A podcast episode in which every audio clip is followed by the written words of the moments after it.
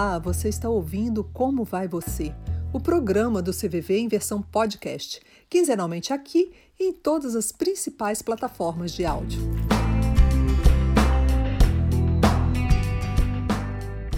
Seja muito bem-vindo, seja muito bem-vinda ao Como Vai Você, o programa do CVV, Centro de Valorização da Vida, serviço voluntário de apoio emocional e prevenção do suicídio.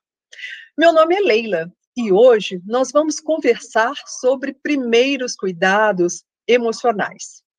No momento de crise, numa situação de emergência, quase sempre são necessárias atitudes de intervenção.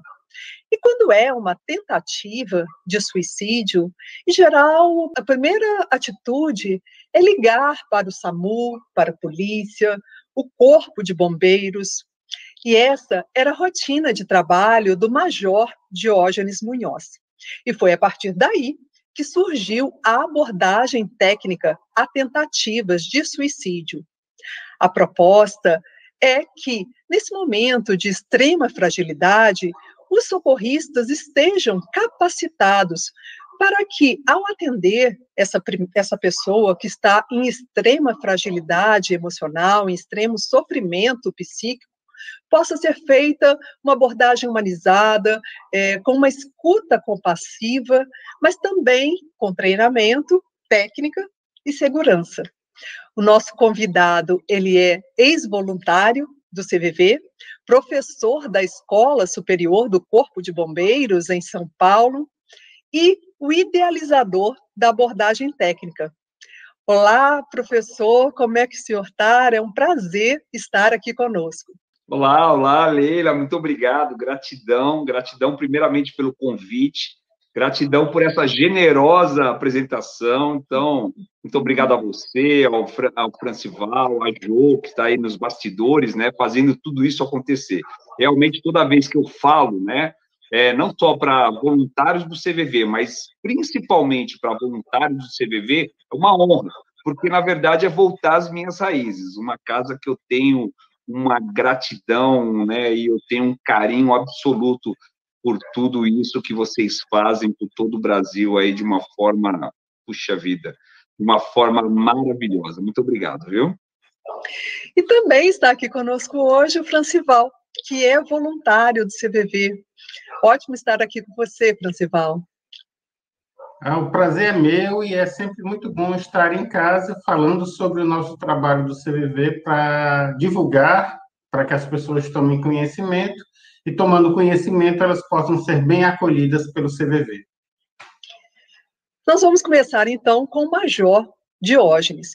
Eu queria que o senhor falasse um pouco é, o que são esses primeiros cuidados emocionais, como que eles ocorrem? Então, uh, uh, Leila, imagine uma pessoa no seu pior momento da vida, né, onde tudo, absolutamente quase tudo, deu errado. Então, houve ali um alinhamento de fatores é, sucessivos negativos na vida dessa pessoa. Uh, antigamente, a gente ia para uma ocorrência de tentativa de suicídio para resolver a ocorrência e não para escutar a pessoa. Né? A, a, preocupação era muito em sair daquele local né, rapidamente, porque são locais de risco, né, geralmente em cima de ponte, em cima de viaduto, dentro de uma sacada. Né? Então, o olhar era diferente há um tempo atrás. Uh, e a abordagem técnica, tentativas de suicídio, que hoje a gente também chama de abordagem humanizada, ela visa, como você disse na minha apresentação, humanizar. Quando você, você gera uma escuta compassiva, né?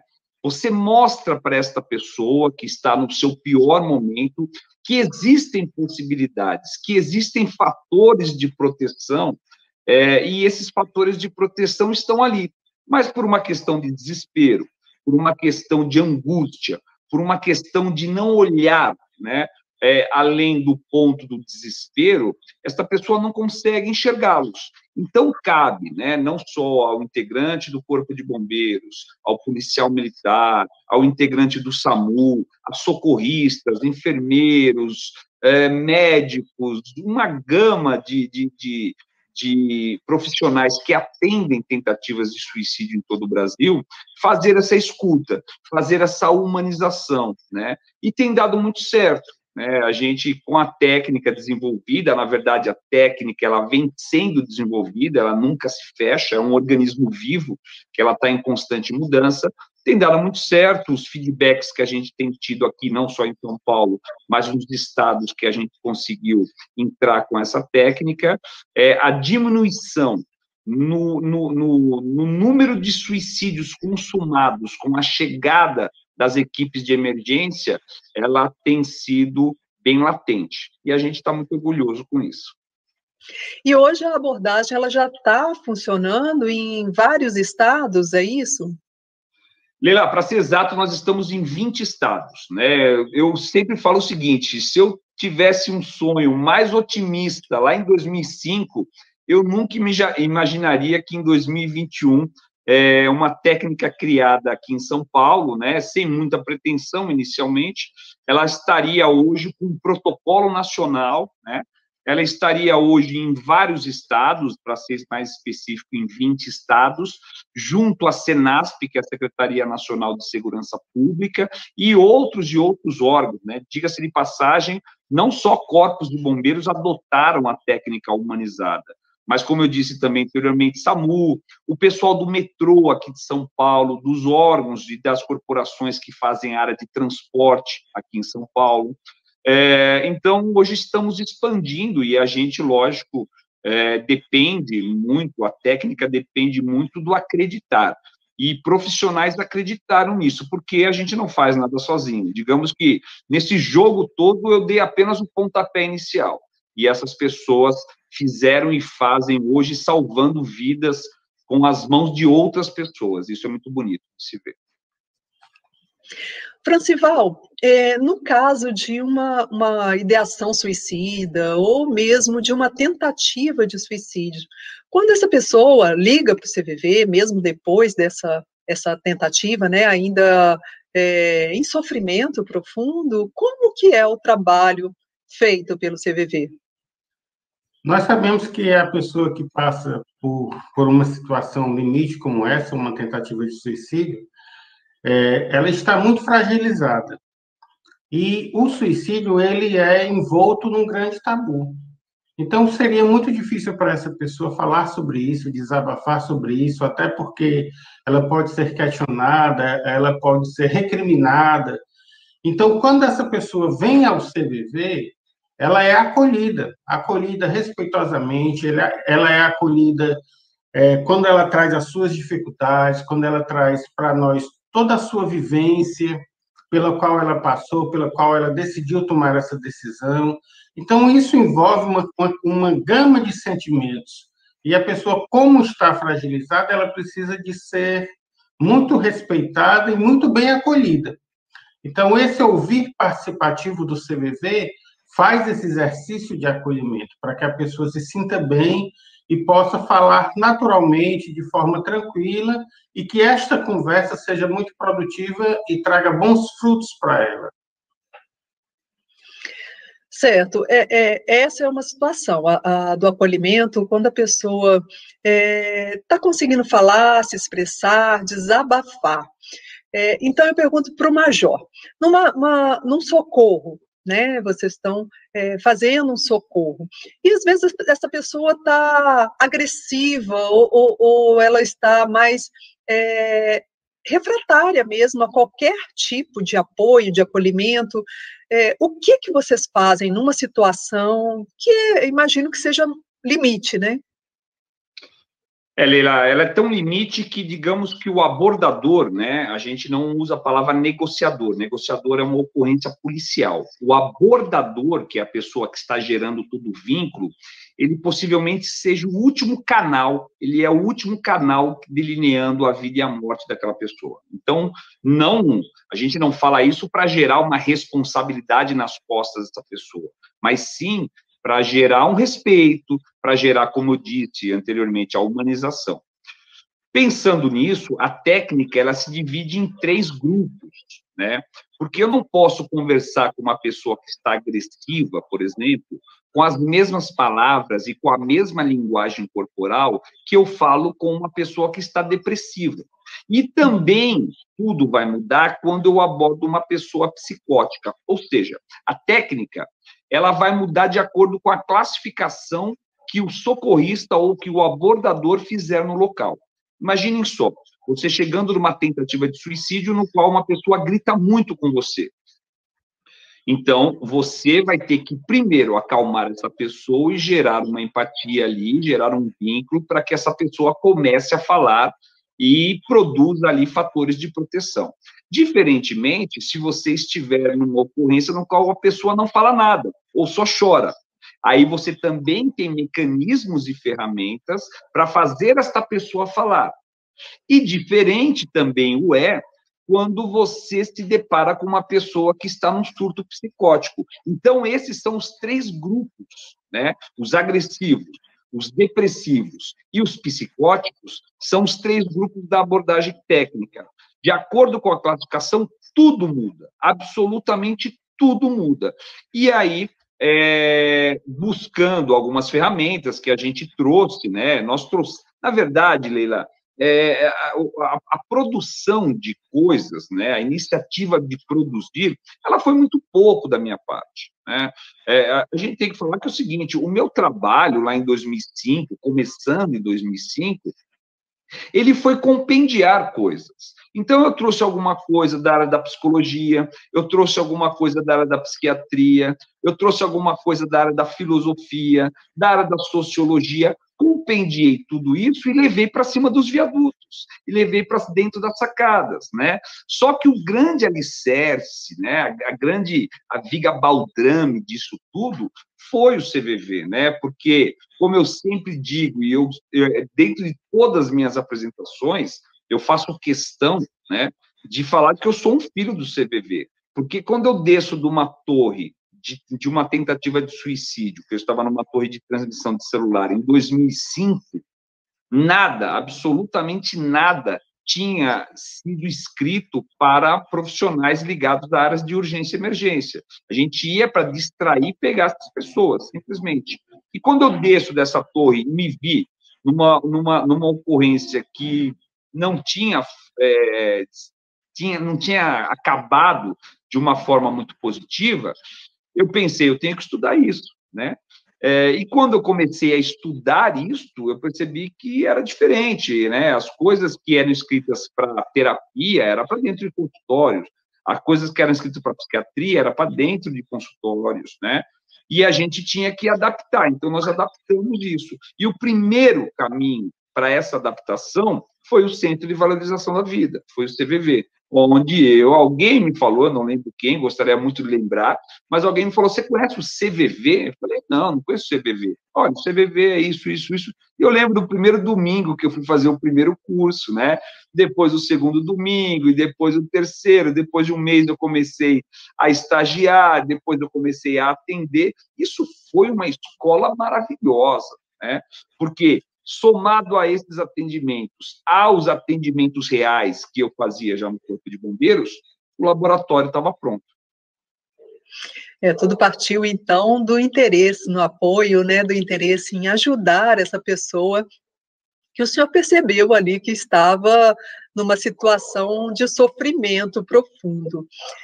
É, nesse sentido, o Francival, é, como que o voluntário, o serviço voluntário oferecido pelo é, CVV, que inclui essa escuta, como que é feita essa escuta? Assim, é, pegando esse paralelo do Major, que a partir dessa vivência ele buscou formas de ajudar, como ele mesmo disse, compendiou, e no CVV, por outro lado, existe essa possibilidade da escuta. Eu queria que você falasse para quem está nos ouvindo, quem está nos assistindo, o que, que essa pessoa também, que está participando aqui conosco, ela pode fazer por alguém que esteja em sofrimento.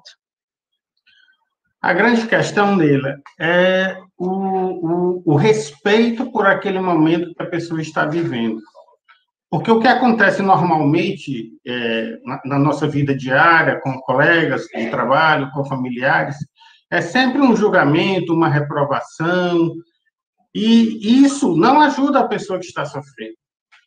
Então, a, a, a escuta participativa baseada no respeito é a grande questão, porque você acolhe a pessoa, você recepciona a pessoa, você deixa que a pessoa possa colocar todo aquele sentimento, tudo aquilo que ela está passando, que ela possa partilhar as suas dores ou, ou alegrias, os sofrimentos, e o voluntário, ele vai ouvir isso de uma forma extremamente respeitosa, sem nenhum tipo de julgamento, sem nenhum apontar dedos, sem não dizer, sem dizer que a pessoa está errada, que a pessoa está certa, ajudar a pessoa a pensar sobre aquilo que ela está passando. E refletindo respeitosamente sobre aquilo que ela está passando, a pessoa vai encontrar é, tranquilidade, vai poder enxergar melhores soluções, porque quando acontece algo na vida da pessoa, ela está passando por um momento de turbilhão emocional. E naquele momento fica difícil para que ela possa enxergar uma saída. Aí às vezes a pessoa diz: olha, não tem saída para essa situação.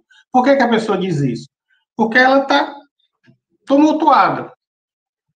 E quando ela consegue conversar com alguém de forma tranquila, e vai se acalmando, e vai podendo falar calmamente, tranquilamente sobre aquilo, ela vai começando a ver, enxergar novas formas, enxergar soluções que naquele primeiro momento ela não estava conseguindo ver. Então é, é aquela figura da luz do túnel.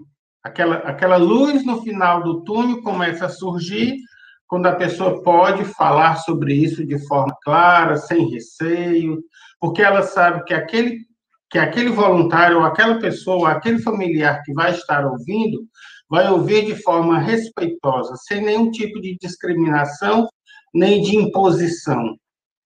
Porque o que importa naquele momento é a pessoa, seu sentimento, a sua vivência. E o voluntário do CVV, no caso, vai ter todo um, um, um clima de acolhimento e de respeito para que essa pessoa se sinta muito bem e possa exercitar esse falar tranquilamente sobre si. É uma atitude que contribui para a prevenção. E nesse sentido, o, o Major Diógenes, quando vocês é, atuam, né, quando vocês promovem esse socorro, quando vocês fazem esse socorro, também abre ali um espaço para que é, seja feita uma atitude posterior de prevenção com essa pessoa, né? A gente sabe que uma tentativa de suicídio é um importante fator de risco para outras tentativas, então é um momento também de abrir espaço para essa intervenção, correto? Perfeito. O que o Francival falou é tá, tá altamente alinhado com a técnica, até porque é, quando você salva, quando você retira uma pessoa, né, de alguma forma, de uma tentativa de suicídio, nós realimentamos a área da prevenção do suicídio. Porque nós, né, profissionais ligados à área de urgência e emergência, não fazemos parte da área da prevenção do suicídio, né? Ou quem sabe nós sejamos ali a último, último linear entre a prevenção, né, e uma possível pós-venção, né? É, é, a abordagem técnica ela está ali no meio, né? Quando todas as fases ou tudo aquilo da parte da prevenção, terapias, tratamentos psiquiátricos, o próprio CVV faz parte da, da área da prevenção do suicídio, é, de alguma forma estanca ou de alguma forma eu não gosto de fa falar a, a, palavra falha, né? Porque parece que, que quem falhou foram o, todos esses profissionais, não, mas é, de alguma forma, quando isso não dá certo, né, e entra a abordagem técnica e ela se torna o útil, o útil limitar, e ela dá certo, né, você realimenta a área da prevenção do suicídio. Esta pessoa volta para as suas terapias, ela volta para os seus tratamentos, e diga-se de passagem, é, Leila, é, a, a responsabilidade, né, ela é conjunta né, pelo tratamento dessa pessoa. Só que se você tiver que parcelar responsabilidades, quem tem mais parcela da responsabilidade é a própria pessoa, sempre, né? É, a, é, muito se diz na área da suicidologia assim, mas e os sinais? As pessoas dão sinais, quem vai se matar dá sinal? Sim, existem sinais universais que as pessoas começam a mudar, começam a verbalizar, começam a ter atitudes que até então não tinham, mas isso não gera sobre as pessoas que coabitam, sobre as pessoas que, na verdade, coexistem com aquele futuro tentante, a responsabilidade de ler esses sinais, porque senão eu teria coautores de um suicídio. E a cadeira da coautoria de um suicídio sempre deve estar vazia.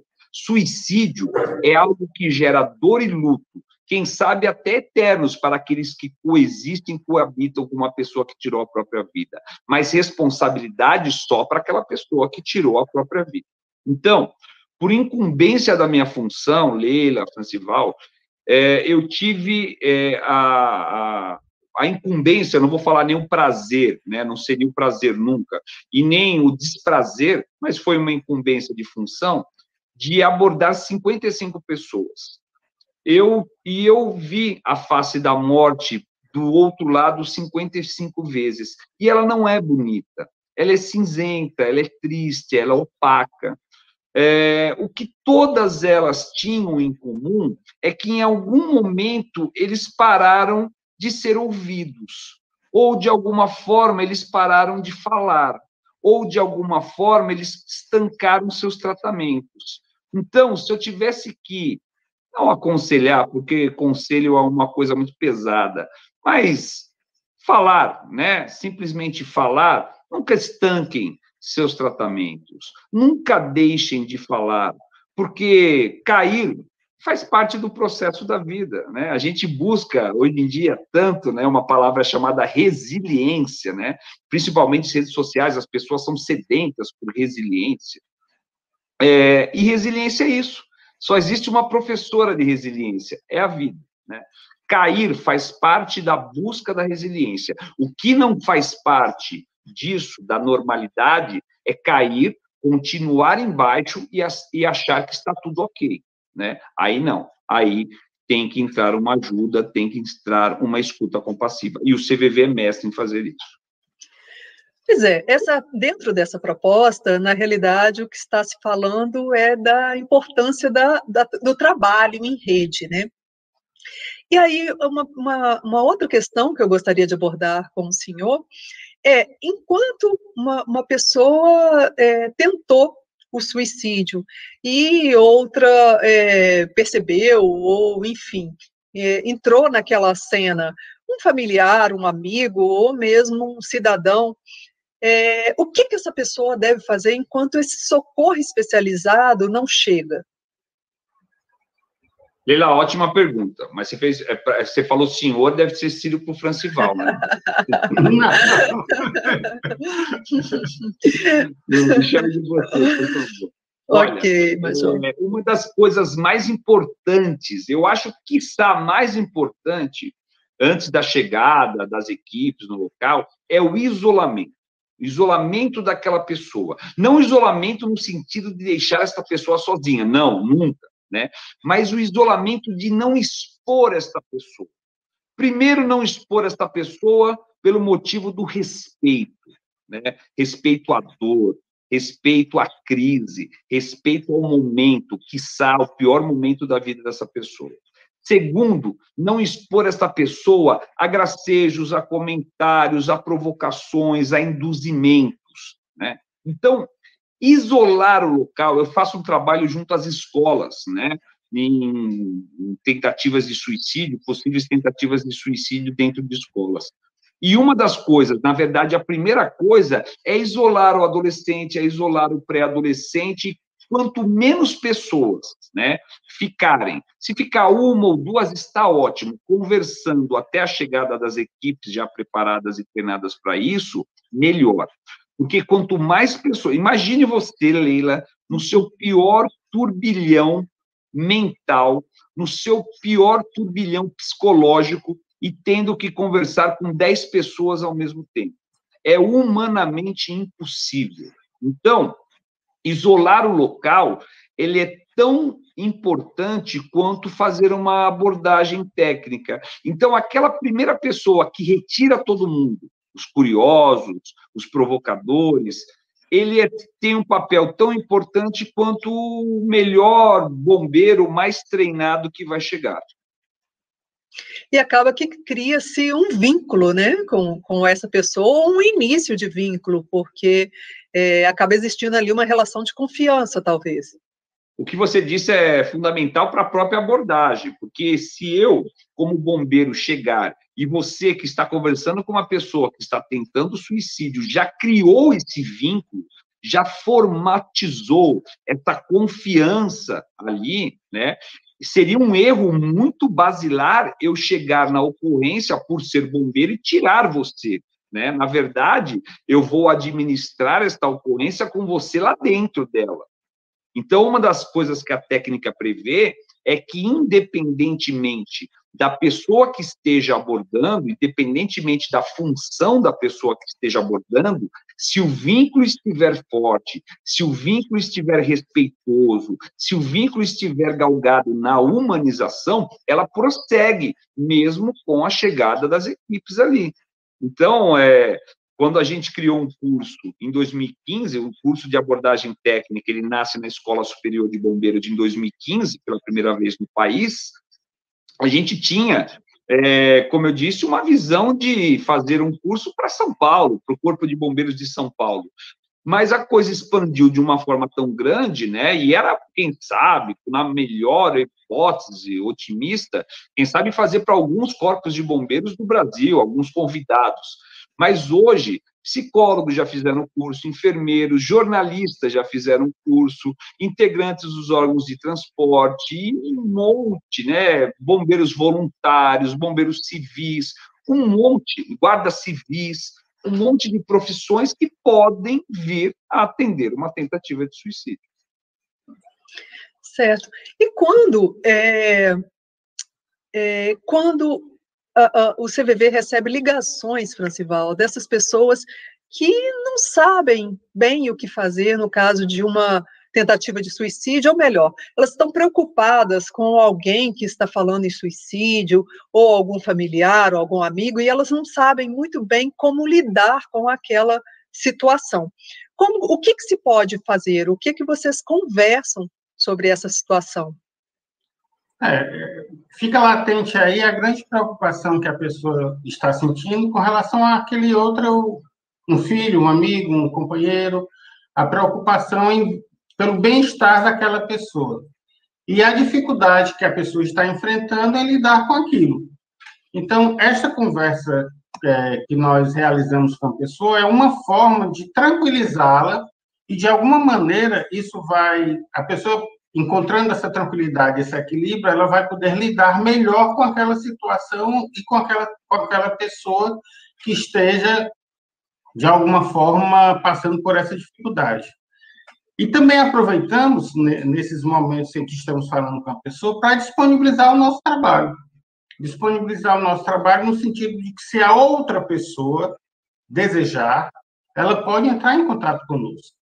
Então, nesse momento, nós acolhemos essa pessoa que está, em primeiro lugar, preocupada e também disponibilizamos para essa pessoa que possa é, divulgar o nosso trabalho de alguma maneira, a nossa disponibilidade e dizer: olha, se você desejar conversar, se você quiser uma, uma, um, uma conversa, um desabafo, você pode contar com estes voluntários que estão ali disponíveis. 24 horas, todos os dias da semana, todos os dias do ano, o CVV está disponível através do 188 e através do e-mail, através do chat, né, no cvv.org.br. São canais de comunicação que as pessoas podem ter acesso ao trabalho do CVV. Perfeito. Major, uma vez eu ouvi de um coordenador do, do SAMU, algo que me marcou bastante, foi ele falando que muitas vezes a equipe tinha a impressão de que estava enxugando gelo, com a expressão que ele, ele usou. Porque os socorristas, às vezes, com muitas atividades, com muitos pedidos, eles iam para uma determinada ocorrência e daí alguns dias eles iam socorrer a mesma pessoa. E acabava gerando uma frustração no sentido de, de pensar, ah, tem tanta gente querendo viver essa, quer dizer, um pouco do suicídio como tabu mesmo, né? Esses mitos que ainda existem. É comum esse tipo de vivência no, no Corpo de Bombeiros? Sim, na verdade é comum, né? E a gente tem, é um paradigma que a gente tem que quebrar aos poucos, né? É, geralmente, quando as pessoas me fazem essas perguntas em palestras, eu volto a pergunta da seguinte forma, Leila: Quantas vezes você gostaria que eu subisse num viaduto para tirar a sua filha tentando suicídio de lá? Me fala aí, quantas vezes? Uma, duas, ou quantas forem necessárias, né? Então, tudo é muito belo enquanto não são aqueles próximos de nós, né? Então, quando não é o nosso irmão, quando não é, quem sabe as pessoas pensem desta forma até. Mas a gente não pode esquecer que aquela pessoa desesperada em cima de uma torre, ela é irmão de alguém, ela é filho de alguém, né? Então não existe isso. Existia, e ainda de alguma forma até existe ainda, né, esse pensamento do suicida ser um cara egoísta, que só quer chamar atenção, mas a evolução, né, de alguns anos para cá, é, no, nos nossos meios, né, nos meios de, de corpos de bombeiros, de polícias militares, de SAMU, ela tem sido muito latente, né? Lógico, uma pessoa ou outra, ainda alguma corporação ou outra, ainda pode pensar dessa forma, né? Mas você sabe que historicamente, né, até o suicídio ele é um tabu, como você disse. Eu estava lendo um livro chama História do Suicídio. Ele mostra, né, que o suicídio ele veio de, de, de quando ele veio, né, o fenômeno suicida vem crescendo com o passar dos séculos, é, e quando vem a igreja ali, por volta ali da, da, época medieval, e diz, não, só quem deu pode tirar, né? Isso pega de Greenwich para cá, né? Na parte nossa, ocidental da coisa. Oriental, ainda até hoje, algumas instituições, desculpa, alguns países, né, algumas regiões, o suicídio é tido como algo honroso, né? Se a gente subir aqui para o Maranhão, se a gente subir aqui para Roraima, no Amapá, algumas tribos ainda têm como algo muito digno. Mas a gente tem que ver que o suicídio, dentre as opções que uma pessoa põe na sua vida, é a única e a última, ou melhor dizendo, a ordem ao contrária, é a última e a única que não vai resolver absolutamente nada nada, né? A dor é, de uma pessoa tentar contra a própria vida deve ser uma coisa dilacerante. Né? A gente imagina que seja. A gente não está lá, que só o dono da dor sabe o quanto dói, né?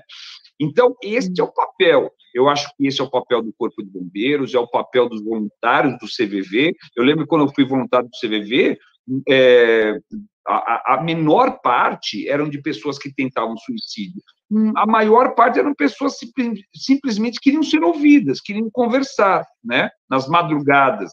Então, é uma pessoa que tenta contra a própria vida, ou planeja tentar contra a própria vida, ela deve se olhar, ela deve perceber que existe sim uma possibilidade de tratamento, ou seja, eu estou falando, entre outras palavras, que ela deve perceber que existe esperança, e há esperança. O, o é, tem um livro né, do André Trigueiro, que é, a, a, o título dele é maravilhoso, é Viver é a melhor opção, e é isso mesmo, né? É, viver, continuar vivendo, continuar tratamentos e continuar se olhando, continuar o autocuidado, é o que a gente tem que fazer, né? Nem sempre, Leila, você é a sua melhor versão. Nem sempre, é, Francival, você consegue ser o melhor, né? Todos os dias. A gente cai. É normal a gente cair, né? E a gente tem que buscar se levantar de alguma forma. É, e por isso que é importante a gente estar aqui conversando, falando sobre todo esse assunto, para que quem está nos acompanhando lembre sempre que todos nós podemos passar por algo assim ou conhecer alguém que passe por uma situação dessas. E a gente já está encaminhando o programa para o final, a gente já está bem no finalzinho. Eu queria perguntar para o Francival e já pedir também que ele faça as considerações finais, mas que ele falasse um pouquinho se nesse momento de pandemia, que é tão particular para todos nós que estamos passando, se houve alguma alteração nas ligações para o CVV. Olha, na realidade, nós, nós recebemos, em média, 9 mil ligações, fazemos 9 mil atendimentos por dia. Isso é uma média. E não houve, não é, detectamos uma alteração significativa nesse número de, de chamadas. E eu posso partilhar com vocês, já que o CVV não trabalha com sigilo e nós não sabemos dos atendimentos dos outros voluntários, mas eu, como plantonista, posso asseverar para você, Leila, que eh, o assunto pandemia está muito presente nas ligações. Porque, de alguma forma, eh, nós somos bombardeados a todo momento com, com, com esse tema. Nós temos, conhecemos pessoas que foram acometidas pela doença, infelizmente, algumas faleceram. Existem muitas famílias enlutadas, então esse, esse assunto, pandemia, sempre vem na maioria dos atendimentos que nós, que nós fazemos. E é importante o que o Major falou dessa questão da prevenção. Se nós estamos passando por uma dificuldade e encontramos um canal eficiente para falarmos sobre isso, com certeza nós vamos evitar mais na frente subirmos numa torre e pensarmos em tirarmos a nossa vida porque nós tivemos toda uma receptividade e um acolhimento. E, para isso, o CVV disponibiliza todos os canais possíveis para que as pessoas tenham acesso ao nosso trabalho, principalmente através do número 188, que é o número que você liga gratuitamente de celular, de fixo, de orelhão. Aliás, eu não sei nem se ainda existe orelhão, mas, de qualquer forma, estamos disponíveis. As pessoas podem acessar o nosso é, site, que é o cvv.org.br, lá vai encontrar maiores informações de como entrar em contato conosco. E está aí na tela, né, para você não esquecer o recado do Francival, o número 188 ou o site cvv.org.br. Major, e para o Corpo de Bombeiros, houve alguma alteração nesse período de pandemia? Você observa algo de diferente? Leila, você sabe que no começo, do, quando dia 21 de março do ano passado, quando o governador decretou aqui o distanciamento social em São Paulo, é, muito se especulava aqui que os suicídios iam absurdamente explodir, expandir, as pessoas, você ia estar passando na rua e as pessoas iam estar jogando dos prédios, né? Parecia uma... Chegou, chegou o holocausto, né? Desculpa, o apocalipse. É, então, é, a, as coisas, eu, eu, eu, decidi na época, de alguma forma, eu falei, poxa, eu tenho a melhor ferramenta, né, que são as, é, para mensurar isso daí, que são as tentativas de suicídio atendidas por, infelizmente, a corporação que mais atende tentativas de suicídio na América Latina, o Corpo de Bombeiros do Estado de São Paulo. E aí eu comecei a tabular. É, é, lembro que, na época, eu convidei mais quatro pessoas para escrever um artigo científico pro, uh, sobre o assunto, né, para ver o que é a pandemia. Então, nós fizemos um estudo de março para abril, de abril para maio, de maio para junho, três meses, e comparamos a quatro anos passados, no mesmo período. E a gente teve, né, uma, um, um, um, uma, feliz né, surpresa que os índices de suicídio começaram a cair. Qual que é a explicação para isso? Esse artigo científico foi publicado, tal, e qual que seria a explicação para isso? É, a humanidade ela tem quatro fases, né? Nós lembramos aqui, né, dessas quatro fases de uma forma muito, muito, muito visível. Houve uma época que os televisores, eu vou citar os televisores porque fica mais fácil a gente entender. Os televisores ficavam nas salas. E as pessoas elas se reuniam em volta dos televisores para comentar assuntos, para comentar programas. Elas coexistiam e coabitavam no mesmo ambiente. Elas falavam e escutavam.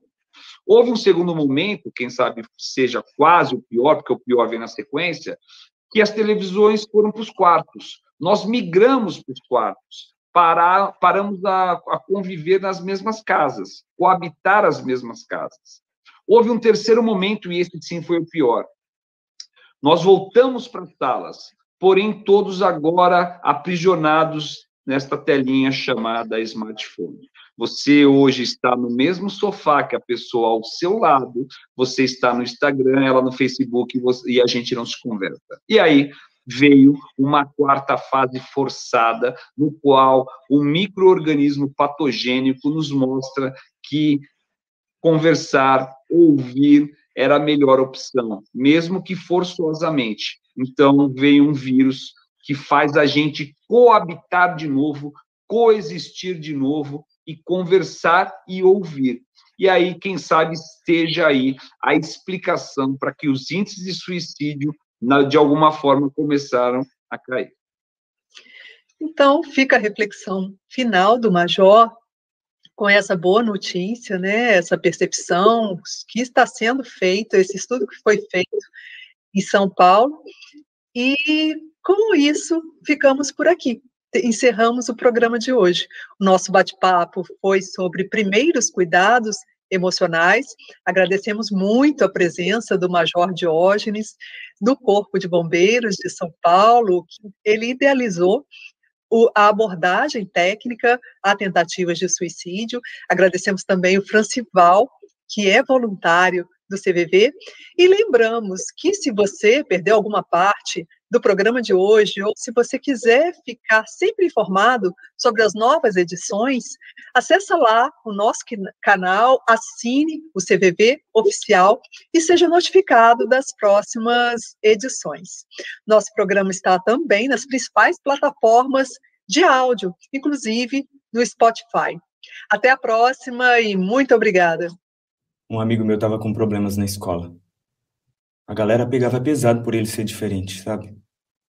Mas nada a ver esse lance de ser diferente, todo mundo é. E o ser diferente é que faz todo mundo ser igual. Mas ele não conseguia enxergar dessa forma. Ele, ele parecia triste na escola. Ele sentava no fundo da sala, isolado. Ele adorava jogar vôlei na educação física. Mas do nada ele não queria mais jogar. Ele falava toda hora que queria que queria que o mundo parasse, que que ele não estava suportando, que ele estava cansado de tudo. Que bom que a gente conseguiu conversar sobre isso. No começo eu pensei que, que ele estava querendo chamar atenção, sabe? Mas depois que eu ofereci ajuda, eu vi que ele realmente precisava se abrir com alguém. A gente foi junto na diretoria da escola e falou tudo. E daí a escola deu um jeito de acabar com aquele clima pesado que a galera criava, sabe? Ser diferente é super normal. E falar sobre isso também é.